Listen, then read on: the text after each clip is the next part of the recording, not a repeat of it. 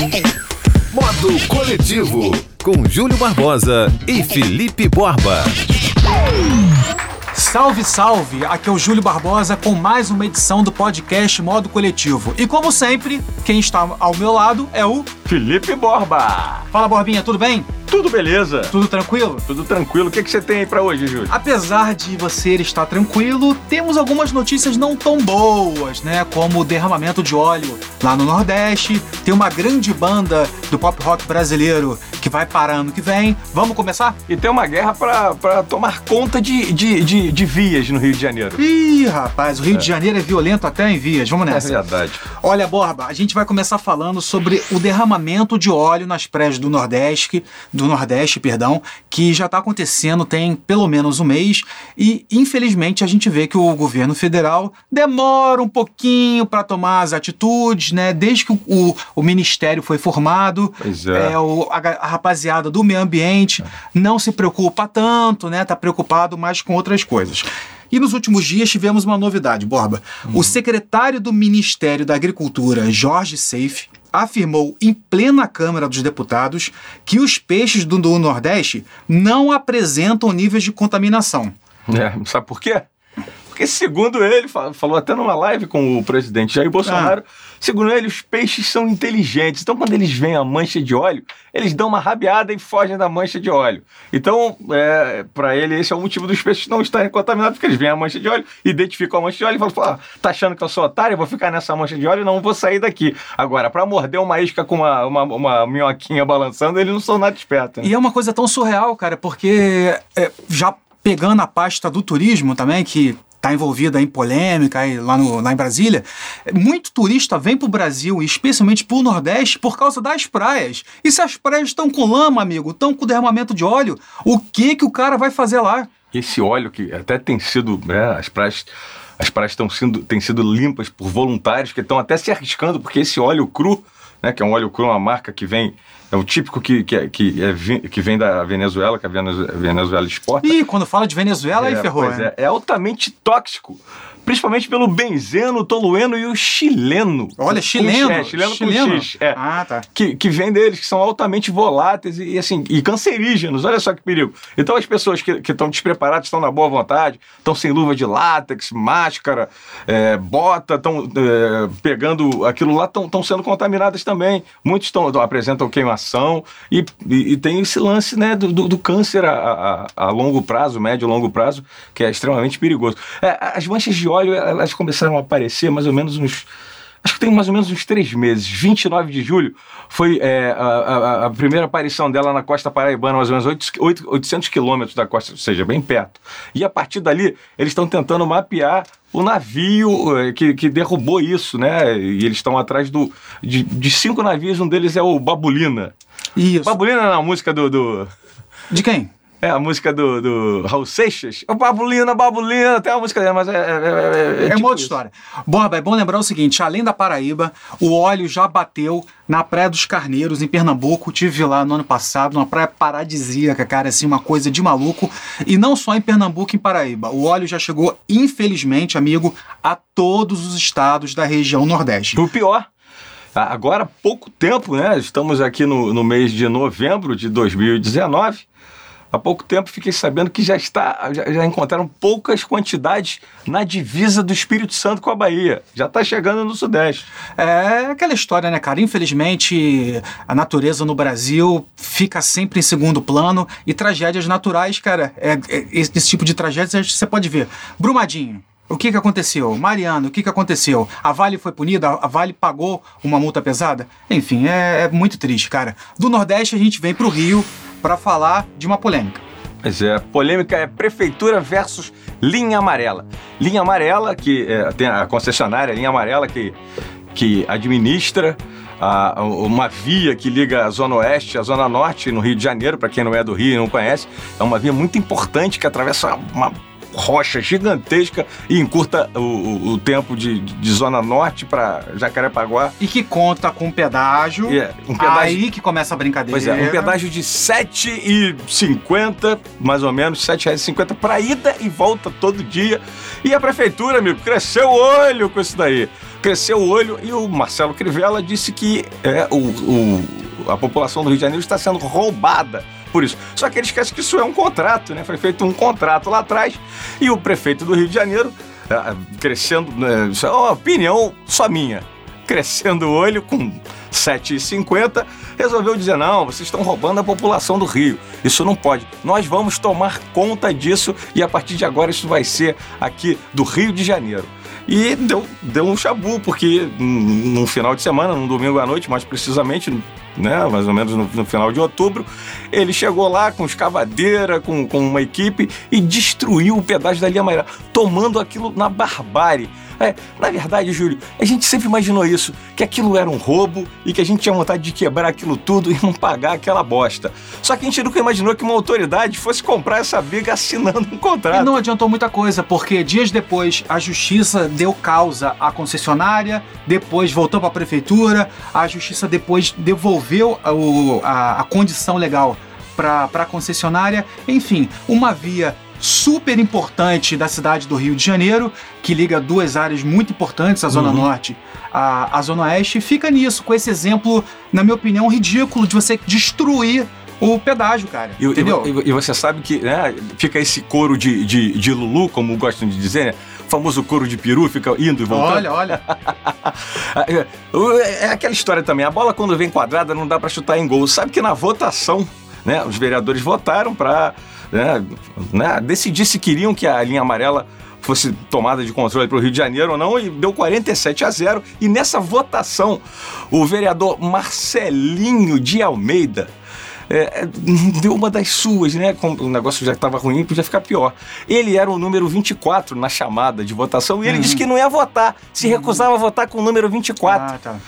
É, é, é, é, uma situação surreal que só acontece aqui no Rio de Janeiro, no Brasil. E, Bob, antes da gente passar para o próximo assunto, é bom lembrar que o, o, atual prefeito do Rio é candidato à reeleição no ano que vem e ele teve três anos para resolver a questão do pedágio da linha amarela, porque só agora, no final do ano, ele resolveu fazer isso. Felipe Borba, político não dá ponto sem nó. Vamos falar agora de Skank. Porque Acabou. o Skank, o quarteto mineiro Skank, que colecionou hits pelos anos 90 e início dos anos 2000, anunciou que vai fazer uma turnê no ano que vem para encerrar a banda. Quer dizer, eu acho que eles não falaram encerrar, eu acho que eles vão dar um tempo, na verdade, vai né? Ser a turnê de 30 anos de carreira, vai começar em 2020. É, é, foi como você falou, falaram que ia marcar o fim da banda, o fim da banda. Falaram o fim da banda, mas não é, um, não é aquele fim que a gente sabe que porra, pode voltar a qualquer momento. Os hermanos vai e volta, vai e volta, vai e volta. Pois é. Eles falaram que não tem crise, não tem briga, não tem guerra de ego nem nada. Eles simplesmente querem novos ares, querem continuar novos projetos. E como eles estavam juntos há muito tempo, os quatro, a banda nunca teve uma formação diferente, fica meio difícil de arejar novas coisas com as mesmas pessoas, é, gravando a mesma coisa, com as mesmas ideias e tudo mais. É, eu não sei, Júlio, eu acho que isso também é um pouco de. Né? Você chega aquele, aquele período em que é, a criatividade esgota, o, o, o, o, trem passa, você não vai na onda, você fica um pouco para trás. O que não tem nada de errado, eles têm a marca deles, o estilo deles é aquilo, mas eu acho que eles não estão conseguindo pegar o expresso do sucesso novamente. Júlio. Mas eu acho digno você é, Sair, entender exatamente. como o Samuel falou, que a, o Samuel Rosa disse que o Skank não é mais um desafio para os quatro Sim. e pre preferir dar um tempo. Eu acho mais digno. E tem uma outra coisa: o Skank ficou é, caracterizado por discos conceituais. O Cosmotron tem uma cara, o Maquinarama tem outra cara, o Salconé tem outra uma cara. Uma das poucas bandas que conseguiu fazer isso Exatamente. com maestria. E o que acontece? Hoje em dia, cara, ninguém lança mais disco, né? Você vê a Anitta lançando uma música por mês, o Rodrigo Lima, vocalista do Dead Fish, uhum. anunciou que o Dead Fish, que é uma das principais bandas de hardcore do Brasil, não vai lançar mais disco, sabe? É uma quebra de, de paradigma muito grande, né, Borba? Pois é, rapaz. É, a gente tem que aguardar ver o que vai acontecer. Aliás, é, qual é a sua música favorita do Skank? Aquela que você ouve e, e pensa, esse é o Skank, foi isso que o Skank trouxe pra gente. Olha, como eu trabalhei muita rádio, é, eu tenho uma certa antipatia pelos singles, por de tanto que eu ouvi como Ana Júlia, Los, Los Hermanos, é uma partida de futebol do Skank. Eu vou citar uma música que é quase um lado B, que é por um Tris do disco Cosmotron. O Cosmotron é um disco assim um pouco mais lado B deles, que eles misturaram é um disco beat. indie. Fortuna é, é, viajou na onda é, indie do momento. Eles têm a, a, a, a, parte da melodia dos Beatles com um pezinho no clube da esquina. E, e de skunk a gente vai falar de cerveja. Porque, Borba, a Carlsberg está desenvolvendo a primeira garrafa de cerveja feita de papel do mundo. A marca dinamarquesa diz estar trabalhando... É o papel do mundo inteiro que você falou feita de papel do mundo? Não, olha só. o grande lance é o seguinte, Borba, é... Pega bem para as empresas olhar para sustentabilidade. Até porque eles têm famílias e a gente pretende ficar vivendo num mundo ainda por muito tempo. Né? É, exatamente. É só que, às vezes, Borba, a empresa cai pro lado sustentável, mas com um quesinho canalha. Mas nessa questão eu achei muito legal. Eu só fico na dúvida se pega sabe? Porque entra a questão de, de reciclagem, de produção, é, de questão de consumo. Eu fico na dúvida se isso pega. A verdade é que quando isso fica mais barato, vai pegar. O, o lance da reciclagem de garrafa, Isso. plástico, lata.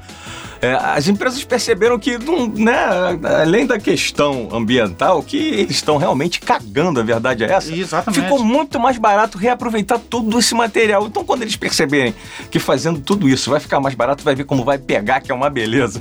Outra cerveja que está com novidade é a Colorado, que é uma cerveja brasileira que, na verdade, pertence Ribeirão a... Preto, ela, se eu não me engano. Ela é de Ribeirão Preto, era uma cerveja uma, uma cervejaria independente, mas que foi comprada pela Ambev. A Colorado criou uma cerveja em homenagem homenagem ao Alceu Valença. A cerveja se chama Tropicana. E o curioso, Bob, é o seguinte: entre os ingredientes da Tropicana tem umbu e cajá. Que são, que são frutas que são citadas na letra da música. É exatamente isso que eu ia te falar, não são da só... manga rosa, quero gosto. Eu canto muito mal. Umbu cajá. Eu canto muito mal. Aí tem, ó, melão maduro, sapotim, juá, jaboque... Cara, eu também Agora eu queria te fazer uma pergunta. Hum. Você curte tomar uma cervejinha diferente, uma artesanal, uma com umbu cajá? Ou você fica nas tradicionais pilsen? Aliás, umbu é, é muito gostoso, que sabia? isso, rapaz. Você, você... Não fala isso não. Como é que pode umbu ser tão gostoso assim? Que isso, rapaz. Eu gosto. Fala isso não. Eu curto tomar essa... Eu curto tomar essa cerveja diferente, mas não muito, né? Porque você, você encharca muito rápido com uma cerveja dessa e elas é, parecem um almoço quando você toma elas. E o teor alcoólico costuma ser um pouquinho mais alto. É verdade. Né? Eu não experimentei essa ainda. Eu gostaria, um buca já, de repente ela deve ter um seu frescor, um pouquinho adocicado. Eu não entendo nada de cerveja, mas deve ser boa. Deve ser Aliás, boa. se o pessoal da Colorado estiver ouvindo nosso podcast, quiser mandar umas Colorados pra gente, nós vamos gostar, porque eu procurei a Tropicana nos mercados próximos aqui da minha casa, na zona sul do Rio, e não achei. É. Agora a gente vai falar da Uber, Borbinha, porque a Uber não para de criar novidades. Dessa vez a empresa criou um modelo de viagem que permite que as pessoas levem com elas os seus animais de estimação. Essa novidade ainda só existe nos Estados Unidos, ainda não chegou aqui. Só que nada é de graça. Uhum. Para você levar o seu cachorrinho ou seu gatinho no carro da Uber lá nos Estados Unidos, você tem que pagar, além da corrida, uma taxa que varia de 3 a 5 dólares. Ah, curtiu, Borba? É, curti, mas só pode cachorrinho e gatinho se eu quiser levar um peixinho dourado. Peixinho dourado? É. Ih, rapaz, eu acho que vai dar problema, hein? E se eu quiser levar uma, uma cobra? Ih, rapaz, eu acho melhor não, hein? É, não tá muito bem especificado esse serviço, não, né? Talvez eles melhorem mais pra frente quando. Uh, se eu não me engano, já tá valendo, né? Nos Estados Sim, Unidos nos Estados tá. Unidos já existe. Já tá valendo. E, Borba, falando na Uber, a empresa entrou no ranking da Interbrand sobre as 100 marcas mais valiosas do mundo. É bom lembrar o seguinte, Borba, a gente tá falando de marca e não do acúmulo da empresa, o uhum. patrimônio da empresa, né? Sim, sim. A marca é entre as mais é, valiosas do mundo. Mas apesar disso, apesar da Uber ter entrado é, no ranking que tem as 100 maiores, ela não, não aparece ainda entre as 10 maiores. Em compensação, o Facebook, que nos últimos anos deitou e rolou nas áreas de, de rede social, caiu e saiu do top 10. Acredito que muito por causa é, do escândalo nos Estados Unidos da eleição do Donald Trump envolvendo a empresa Cambridge Analytica, que foi uma questão grave de vazamento de dados. É, né, isso não teve como explicar mais, né? As pessoas, e as pessoas realmente vão perdendo o interesse. Tudo isso é muito né, volúvel, né? Internet, a gente lembra do Orkut, essas coisas todas. Novidades vão surgindo, outras coisas vão ficando para trás e, e, é isso. E Borba, agora eu vou falar para você as 10 empresas com marca mais valiosas do mundo. É obviamente, como sempre, as empresas de tecnologia estão no topo. Vamos lá. A primeira é a Apple, a segunda a Google, terceiro a Amazon, Microsoft aparece em quarto, Coca-Cola em quinto, a Samsung em sexto, Toyota em sétimo, a Mercedes-Benz oitavo, McDonald's nono e para fechar a Disney que não configurava antes no, no ranking no top 10. E deu uma pernada no Facebook, ocupou o lugar do Facebook, que era o décimo. E depois de falar de Rio de Janeiro, falar de tecnologia e falar de muito mais, a gente vai fechando o programa de hoje. E Borba, uma coisa muito legal é o retorno que as pessoas vão dando pra gente. Se você gostar do nosso podcast, critique, elogie, assim como fizeram o Thiago Barbosa e o Cleiton Arpon que fizeram críticas construtivas sobre o nosso conteúdo. E é bom lembrar o seguinte: você que está ouvindo a gente no Spotify, tem o botãozinho ali seguir. Clique, por quê, Borba? Porque você pode receber atualização assim que a gente sobe um episódio novo, você vai lá e já pode ouvir. Puxa, subiu um episódio novo. Agora, Júlio, eu achei que você fosse falar. Se você gostar, faz assim. Se você gostar muito, faz assim. Se você gostar dessa, faz assim. e é sempre bom lembrar, Borba, o podcast Modo Coletivo é gravado aqui na Trick Sound Design com o nosso grande amigo Ricardinho Bento, o ministro dos elevadores, né? Ele mesmo. Eu sou Júlio Barbosa, que no Instagram eu sou arroba Júlio Barbosa Digital. E eu sou arroba Borbaland. E como a gente sempre promete ser curtinho para você ouvir o nosso podcast enquanto lava a louça, tá no carro, já temos 16 minutos. Vamos ficando por aqui, Borba. Tchau! Modo Coletivo, com Júlio Barbosa e Felipe Borba.